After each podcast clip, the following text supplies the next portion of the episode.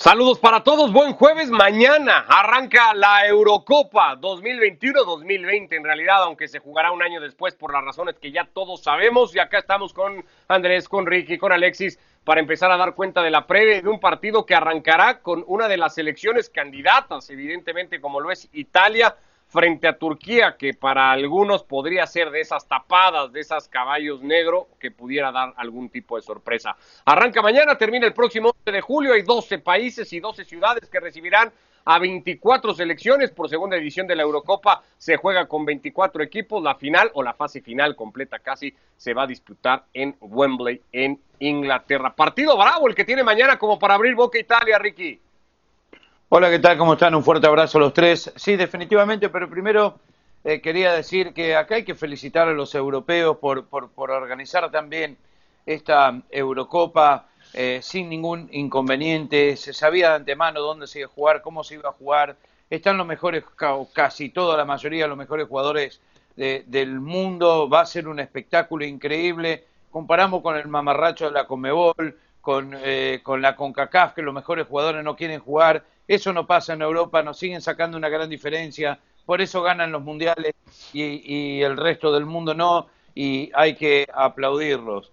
Eh, con, respecto al primer partido, yo, yo veo a Italia muy fuerte para esta Euro. Entiendo que jugadores como Gilmás, Assisi o inclusive Chalanoglu, que a mí no me convence mucho, es un equipo que puede llegar a darle problemas a alguno, pero Italia en Italia es prácticamente invencible, lleva una racha increíble sin perder una racha muy interesante sin que le anoten goles. Mancini es un gran técnico, es un equipo muy fuerte en todas sus líneas, con buen recambio, con una mezcla de jóvenes, con un futuro brillante y veteranos ya muy bien establecidos. Yo creo que Italia va a llegar lejos en esta Euro. Me parece que este primer partido eh, va, va, a mostrar lo que pueda llegar a dar este equipo. Creo que Turquía todavía no está eh, para darle un susto a un equipo como Italia, puede ser que me equivoque, pero lo dudo, eh, para un equipo como Italia en esta Euro. Lo que sí es que parecen enfrentarse los dos candidatos a avanzar en ese grupo, Andrés. ¿Se presenta mañana un candidato a, ganar el torneo en, Italia?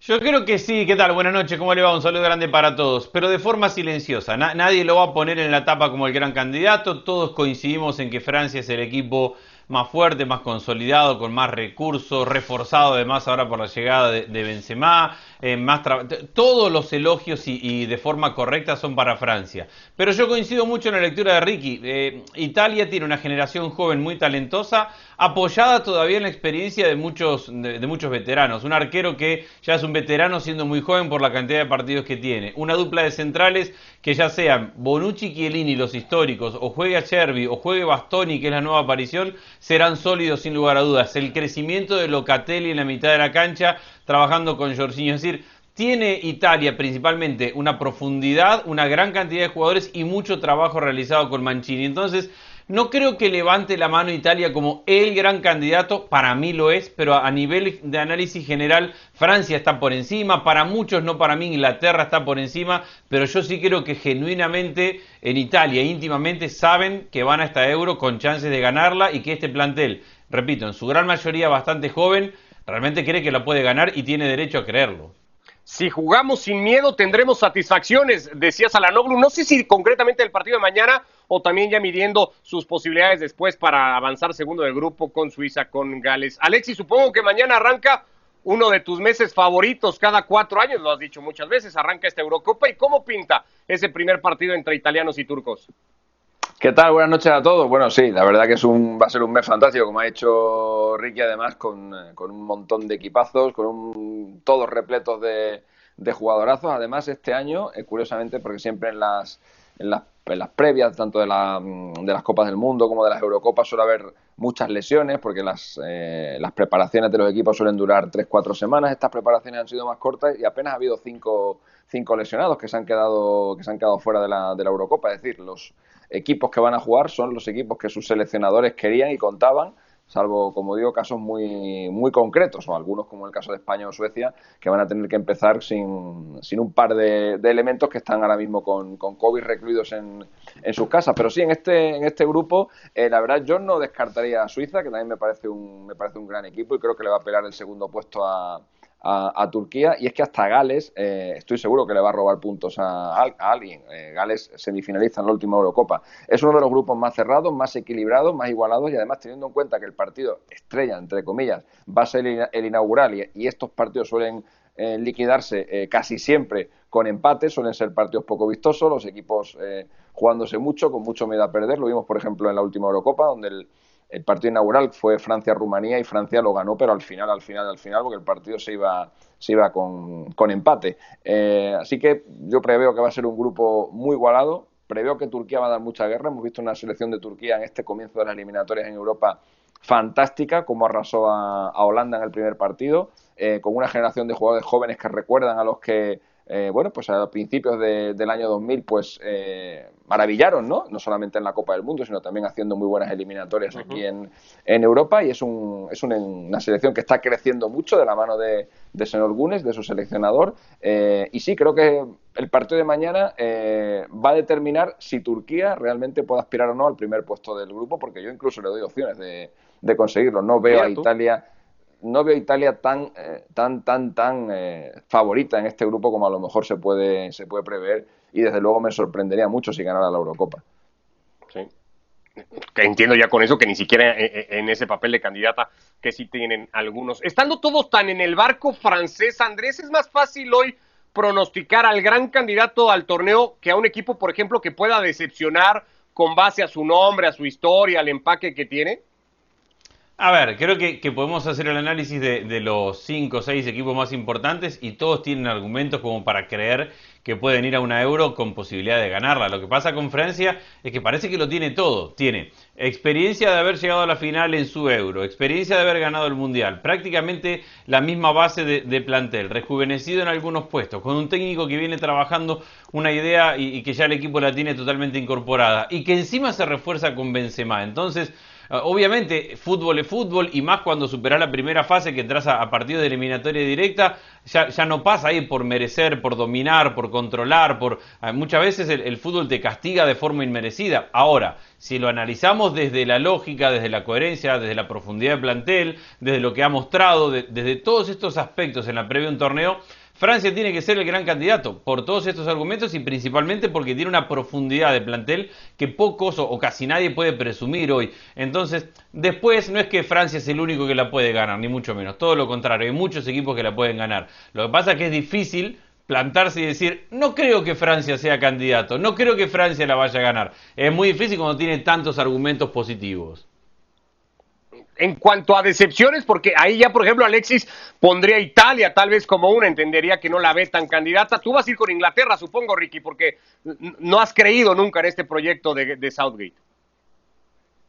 No, no, Inglaterra no va a ningún lado y Bélgica tampoco va a llegar muy lejos desde mi punto de, vista. Eh, Francia sí tiene un equipazo. El tema con Francia que es el campeón del mundo y al campeón del mundo le quieren ganar todo y le juegan le ponen extra a todos esos eh, partidos y muy difícil repetir de un mundial a una euro. Muy pocos equipos lo han eh, logrado o de un mundial a una Copa América.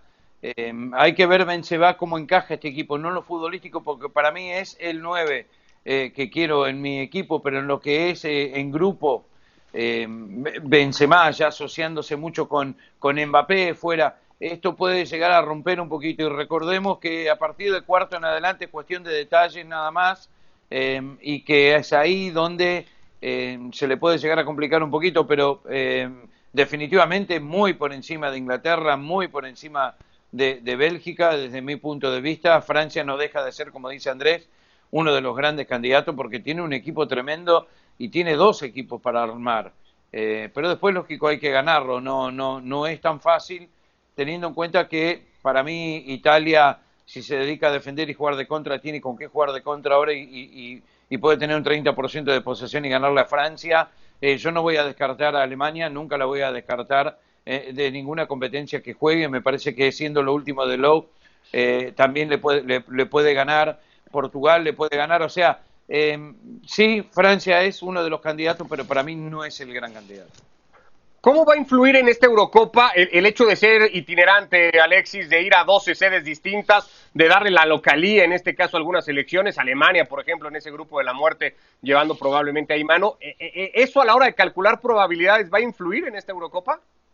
Sí, hombre, claro, creo que sí, porque además habiendo público en los, en los estadios y en su mayoría será público local, porque entiendo que aún existirá bastante miedo por parte de las, de las aficiones a viajar, entiendo que será el público más local que nunca, eh, el que se viva en esta, en esta Eurocopa. Vamos a perder un poco de colorido en los estadios y los equipos que jueguen en casa, evidentemente, van a tener un, un factor importante de, eh, ventaja o a tener, a tener en cuenta. Y eso, evidentemente, es un punto muy importante para Alemania, como bien dices en ese grupo de la muerte. Eh, yo respecto de Italia, no, yo no he dicho que la, no he dicho que la descarte, pero sí que la veo en un, en un tercer escalón. Yo en el primer escalón veo a Francia, en un segundo escalón veo a Portugal y a Bélgica, y luego ya en el tercer escalón, pues ahí está Italia, con Alemania, con Inglaterra, con España.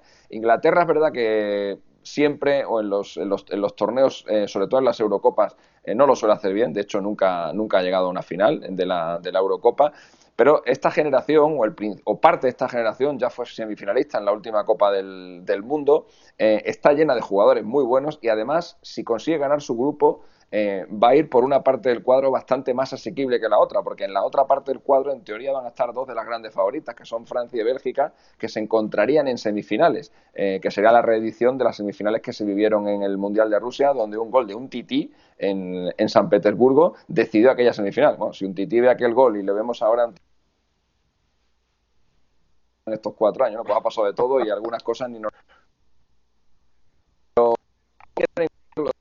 El, el, bracket es, eso es muy importante en este tipo de torneos y a Inglaterra, insisto, si consigue ganar su grupo, que es claramente favorita, eh, yendo por esa zona, eh, igual llega igual llega más lejos de lo que nos pensamos. Para mí, eh, para mí yo la veo en semifinales a, Inglaterra y ahí bueno ya veremos a ver qué, qué pasa saliendo solamente en un partido, si fuera el caso de, de, Wembley para disputar todo el torneo y eso tiene que ser una ventaja. Eh, en el plano individual, Andrés, habiendo tantos buenos jugadores, la figura de Cristiano Ronaldo, tal vez en cuanto a nombre y lo mediático, la más importante, como para acabar de fortalecer a Francia, la mejor o la mayor individualidad es Kylian Mbappé. O sea, ¿en eso también gana Francia en esta Euro?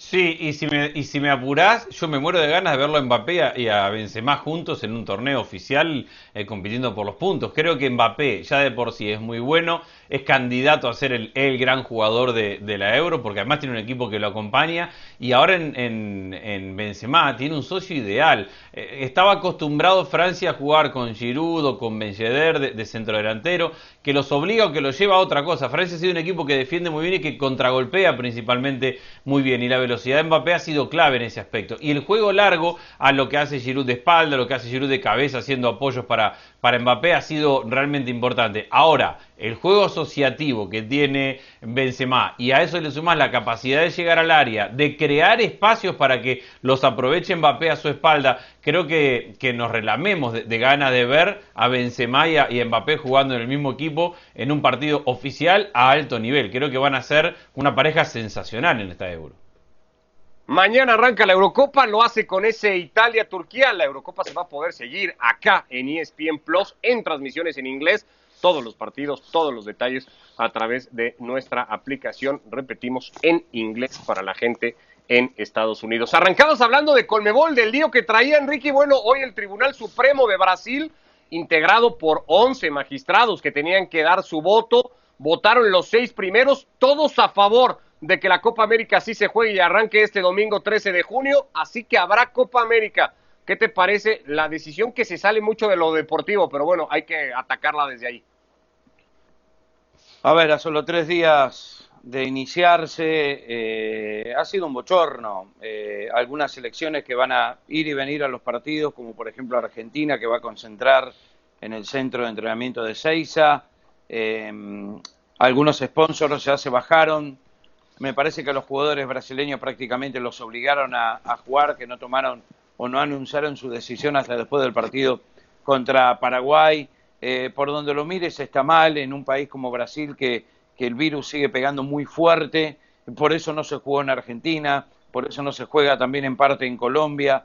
Eh, nada, lo tienen que jugar por, por, por, por, las televisoras, por la, la Conmebol, porque todos quieren y necesitan ingresos de una manera u otra, pero acá los que pagan o los que van a pagar y pueden pagar muy mal los palatos rotos son los jugadores. Eh, desde mi punto de vista, sin, eh, sin, lo tendrían que haber cancelado hace mucho tiempo y organizarlo bien fuera de Sudamérica, probablemente en Estados Unidos como querían, pero ya era muy tarde y ahora están en Brasil con un problema político tremendo em, en el medio de un virus que está cada vez peor. Así que lo único que deseo es que le, que, que, le vaya lo mejor a todos, que salga todo bien em, y esperemos ver buen fútbol, pero bajo estas condiciones hasta eso se hace difícil. yo creo que se ha politizado mucho la, Copa América eh, en medio de una pandemia en países que están muy polarizados políticamente. Ha llevado a la Conmebola a tratar de tomar estas decisiones sobre la hora. La realidad es que hoy eh, se juega el fútbol en Argentina, en Colombia, en Brasil y cada liga que se juega a nivel local, el jugador termina su partido, se da una ducha, se va a su casa, después se come un asado con los amigos, vuelve a entrenar al día siguiente y así todas las ligas y la Copa Libertadores y la Copa Sudamericana se ha jugado. A diferencia de eso, las selecciones nacionales, y, pongo caso por ejemplo Argentina, desde que Messi llegó a la Argentina no ha, no ha ido a ver a su familia. Todas las selecciones están funcionando bajo un sistema de burbuja completamente aislado, sin contacto con la sociedad. Entonces yo creo que desde ese punto de vista están muy, muy cubiertos y muy protegidos los jugadores. El tema que esté tan politizado y tan polarizado políticamente los países en Sudamérica han hecho que, primero, la revuelta social en Colombia haya hecho que Colombia pida postergar la Copa América en un principio. Que en Argentina primero digan sí, sí, sí, sí, hasta que empezaron a ver que la reacción de la gente era, pero ¿cómo vamos a organizar una Copa América si, si mi hijo no tiene escuela? Independientemente de quién tenga razón, políticamente era un costo muy grande para el, para el gobierno argentino. Y por eso, a último momento, aparece Brasil. Hay una necesidad de jugar que no tiene únicamente, porque cuando, cuando decimos el mensaje de se juega por la plata, todo el mundo se imagina que los 10 dirigentes más ricos de, Sudamérica metiéndose plata a los bolsillos y viendo cómo los jugadores disputan sus partidos. Y la realidad es que el fútbol se juega porque hay mucha gente que necesita que se juegue el fútbol. Porque las federaciones necesitan dinero, porque la, la Comebol ya les ha adelantado dinero, pero les ha adelantado dinero no para, para corrupción, o para, les ha adelantado dinero para pagar sus sueldos, para que la gente siga teniendo trabajo, para que puedan seguir con las ligas adelante. Entonces, en ese, en ese aspecto y entendiendo la dificultad, la desorganización y la falta de decisiones a tiempo que ha tenido con Mebol, yo entiendo que se tenga que jugar y entiendo la forma en la cual se va a jugar. Ayer hablabas de, que la intención de los futbolistas brasileños no encontró respaldo eh, en otros equipos, Andrés, en Argentina, en Chile, en las grandes selecciones, ¿no? En Uruguay. ¿Eso lo, atribuiría, lo, lo, atribuyes a la falta de respaldo, digamos, que pudieron tener en esas elecciones los jugadores? ¿O un poco más la conciencia de esto que tratas de explicar, que cuenta también finalmente de todo lo que implica así jugar el torneo?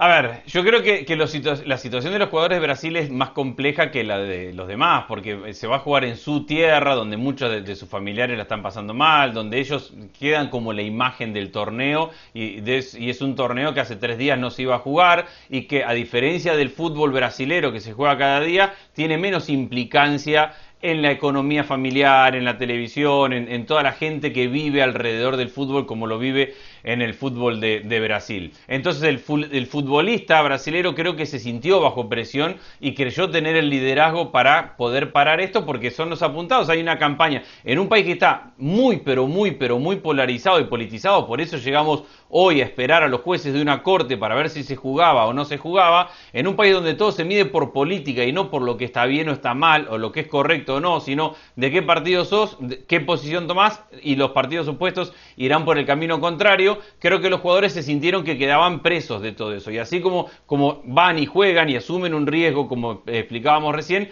hay una realidad, es que hay una parte política que los, queda, los quiere hacer quedar como responsables de todo esto. Y, y a la Copa América le están poniendo la Copa de los 500 mil muertos, pero repito, hay que, hay que entender por un lado la parte futbolística, por otro lado la parte de Colmebol y confederaciones, y por otro lado, un tema en el que yo me animo a meterme menos, pero que lo sigo día a día, es la polarización política y cuánto significa el fútbol para la política de nuestros países sin importar el fútbol y sin importar al futbolista, solo importando la política y la polarización que viven estos países. Como instrumento de propaganda casi que también se puede utilizar así. Ya confirmado el torneo, Alexis, ¿cómo pinta esta Copa América y cuánto se va a poder parecer a lo que acabamos de ver esta misma semana en las eliminatorias mundialistas?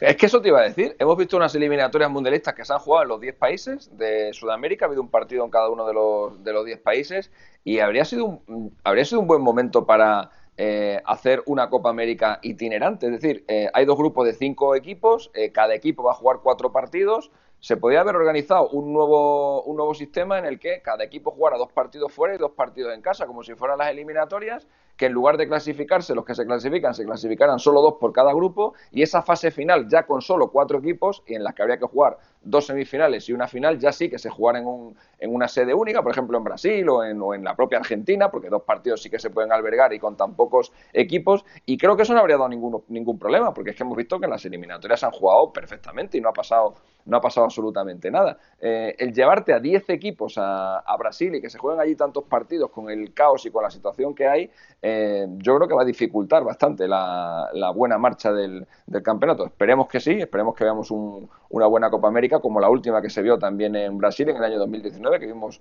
muy buenos partidos, que vimos una, una gran fase final de la, de la Copa América, donde estuvieron las más grandes y donde vimos unos partidazos y hubo mucha emoción, sobre todo aquella semifinal entre Argentina y, y Brasil. Entonces, creo que este creo que este torneo lo acabamos de ver en las eliminatorias nos va a deparar partidazos nos va a deparar lo que siempre deparan los choques entre las selecciones sudamericanas mucha pasión eh, mucha entrega mucho esfuerzo eh, y eso no se va a perder nunca. Eso es, esa es la, seña distintiva de la, de la Copa América y en general de las competiciones de, de Conmebol. Me parece bien que se juegue el torneo creo que eh, es una cuestión también económica pero no solo para Conmebol sino también para las propias selecciones que están pasando por un muy mal momento, por una precariedad bastante grande y por eso se ha jugado este torneo eh, de cualquier manera, porque esa inyección económica es necesaria. Eh, eh, el ángulo más destacado, Ricky, de la previa de una Copa América sigue siendo si Messi va a ser capaz de terminar con la sequía de Argentina y ganar su primer título con selección. Y sí, es lo que esperan y cada vez tiene menos tiempo para, para lograrlo, definitivamente en Argentina, pero en el mundo también están viendo si Messi puede obtener o levantar una copa con, con su selección. Messi nunca tuvo un, buen socio en la selección desde que llegó. Es más de lo mismo, eh, sigue siendo Messi dependiente em, y ahora tiene un núcleo de jugadores que desde mi punto de vista forma una buena selección pero con mucha falta de experiencia y, y eso le puede llegar a pasar factura. Hoy por hoy Brasil, y lo está demostrando las eliminatorias, es lo mejor que hay en Sudamérica. Eh, no descontemos a Uruguay, que, tiene grandísimos jugadores y tiene un muy buen plantel. Chile siempre le juega muy bien a Argentina y si no pueden observar el partido del otro día del 1 a 1 que se jugó en Santiago del Estero. Eh, esto es lo que pasa. Yo creo que, que, Messi todavía no tiene esa sociedad, no está rodeado de la forma eh, que estuvo históricamente en el Barcelona y eso es imposible porque lo que tuvo en los momentos gloriosos de Barcelona eh, no los va a volver a tener, ni Messi ni nadie. Entonces, eh, ahora hay que ver si los demás jugadores pueden llegar a levantar su nivel eh, a tal punto de que le puedan dar esa mano a Messi para que finalmente pueda levantar un trofeo. Hay otra, hay otra final de Copa América, solo nos acordamos de las dos últimas que perdió Argentina con Chile, pero hay otra final más de Copa América que perdió Messi, una final que perdió contra Brasil y en la que el equipo argentino era un equipazo era un equipazo. Si lo miráis, ahí estaban eh, de los mejores jugadores argentinos de los últimos, de los últimos tiempos. Eh, no solamente estaba Messi, estaba Mascherano, estaba Zanetti. Era un equipazo tremendo. De hecho, jugaron la final contra una selección brasileña en la que no estaba ninguno de los grandes, porque Kaká, Ronaldinho, etcétera, etcétera, habían, habían renunciado y a esa selección habían llevado un equipo experimental, del que alguno, algún jugador luego se postularía para jugar la Copa del Mundo al, año siguiente. Eh, y Brasil le ganó 3-0 a Argentina. Y yo creo que aquella, en aquella final eh, el equipo argentino era muchísimo mejor que el, que el equipo brasileño. Esto, esto me hace pensar que hay algo más, aparte de que aparte de que, de, que, de que no esté bien o mal rodeado. Es que hay también un componente de mala suerte evidente, pues que las dos finales que ha perdido, por ejemplo, han sido por penaltis. Así que eh, yo creo que, todo afecta, que todo influye, eh, pero realmente no creo que no creo que, se pueda decir que la, selección argentina de Messi no haya estado bien rodeada. El equipo que, el equipo que llevó a Brasil eh, al mundial y que llegó a la final era otro equipazo también. o sea que yo creo que a lo mejor ahora, ahora precisamente justo esta, esta, esta plantilla de la selección argentina, sí que puede ser, um, eh, o sí que podemos hablar de que a lo mejor Messi no esté bien rodeado porque hay muchos, muchos chavales jóvenes que están empezando ahora mismo su carrera internacional, pero los, que, los equipos que ha tenido antes Argentina, vamos, no tienen nada que envidiarle a sus rivales, para nada. ¿Quién es más favorito, Andrés? ¿Francia a ganar la Euro o Brasil a ganar la Copa América?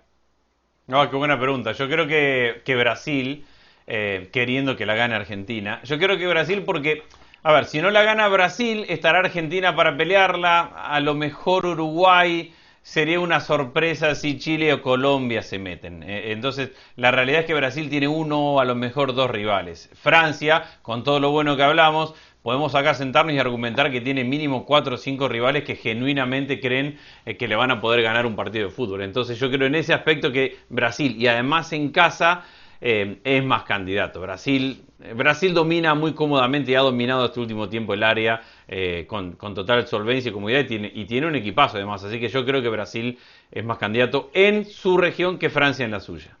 El domingo arranca todo Brasil-Venezuela y acá estaremos mañana todavía dándole un toquecito más a la previa del inicio de Copa América. Eh, Vignaldum ha firmado su contrato ya con el Paris Saint-Germain por los próximos tres años, cuando parecía tenerlo todo muy hablado y muy encaminado con el Fútbol Club Barcelona. Evidentemente hay un tema de dinero, de beneficio directamente económico para el futbolista, Alexis, pero se puede también entender como un menosprecio al Barça. O sea, el Barça queda, digamos, señalado acá de no poder convencer a un jugador sin contrato a incorporarse a su equipo. Hombre, yo no creo que haya que entenderlo como un menosprecio. Yo creo que ahora hay que, ahora hay que entender eh, que el equipo al que va al que va Vignaldum, al PSG, ahora mismo es más en, Europa que el, que el Barça y tiene más opciones de ganar cosas en Europa que el Barça. El PSG en los dos últimos años ha sido finalista y semifinalista de la Liga de Campeones. Eh, el Barça cuarto finalista y octavo finalista estamos hablando de un, de un equipo que, salvo este año, domina su liga eh, ampliamente, con lo cual, aunque sea eh, solamente por el tema de, de, los títulos, ahora mismo a cualquier jugador le tiene que seducir más el PSG que el, que el Barcelona. Pero luego está el tema del dinero, obviamente. Es que le han triplicado la oferta que le hacía el Barcelona. No le han dado no le han dado un poquito más, le han dado tres veces más. O sea, ha, llegado el jeque y ha dicho, la misma que hizo hace hace dos o tres años cuando se llevó a Neymar, que intentó el Barça, se acercó un poquito ya a París a ver si se podían llevar a Berratti y cuando se dio cuenta Neymar estaba cogiendo un avión camino de París. Pues ahora ha pasado lo mismo. Eh, ahora ha dicho el, jeque que quiere a, a Vignaldum y ha pagado lo que haga falta por Vignaldum y, para allá que se viene. Y como esto del fair play financiero parece que hay un par de equipos en Europa por los que no pasa, eh, queda todo igual, pues, pues nada, pues siguen gastando sin, sin ningún problema y llevándose todo lo que quieren bueno, su presidente es ahora el presidente también de la Asociación de Clubes, ¿no? Como para tener todavía más mangancha, eh, si se quiere. Eh, el Barça en ese sentido va a quedar como un equipo, no quiero decir modesto, Ricky, pero más pequeñito que otros a la hora de tratar de ir a buscar un futbolista y decirle, oye, mira, ¿no quieres venir a jugar con nosotros? Sí, a ver, el Barça, la situación que está pasando ahora es atípica para, para lo que es el Barcelona, por lo menos en la historia reciente y, el Barça está tratando de hacer todo lo, imposible para que lleguen jugadores prácticamente a costo cero. Eh, llegaron dos, eh, otro por nueve millones, son tres refuerzos eh, por poco dinero en lo que se mueve el mercado europeo e internacional. perder a Vinaldum, a ver, sí, no es bueno para el Barcelona que no vaya, pero si va a cobrar tres veces más en el Paris Saint Germain no hay nada que pensar, uno, dos tampoco es que perdiste a N'Colo Canté, eso es, queda libre y que va a ir al Barcelona, pero no decir el país Saint Germain. Estamos hablando de Vinaldo, un muy buen jugador, pero bueno, señores, tranquilo, hasta ahí nomás. Eh, tampoco no sé si va a ser titular en el Barcelona, llegue a costo cero o no. Así que eh, si, yo fuese el Barcelona, eh, duermo tranquilo esta noche. no me mueve un pelo lo de Vinaldo. ¿Cómo se ve, Andrés, o cómo se tiene que leer desde el Barcelona lo que ha sucedido? Para mí hay dos cosas. Una, que lo que decía Alexis, de que el Paris Saint Germain no resiste fair play financiero y, eso la UEFA lo tiene que, gestionar mejor. Y es una demostración de la realidad del Barcelona. El Barcelona hoy económicamente no puede competir por un jugador que viene libre. Por más que venga el Paris Saint Germain, que, compite en Champions, lo que sea, no, no, es lo normal en el fútbol y esto es consecuencia de la situación económica que, le toca vivir al, al Barcelona, que tiene que ir a buscar un jugador a costo cero y que así todo en un jugador a costo cero no puede competir por el salario. Es la realidad y por eso el Barça necesita de mucha creatividad, de mucho ingenio y de mucho trabajo para superar este momento. No, no es fácil salir de una deuda económica y de una situación tan compleja como la que está el Barça. Así las cosas en este jueves, mañana ya toda la previa de la Copa América y lo que haya dejado ese Italia frente a Turquía. Gracias Alexis, Ricky, Andrés, abrazo para todos. Chao.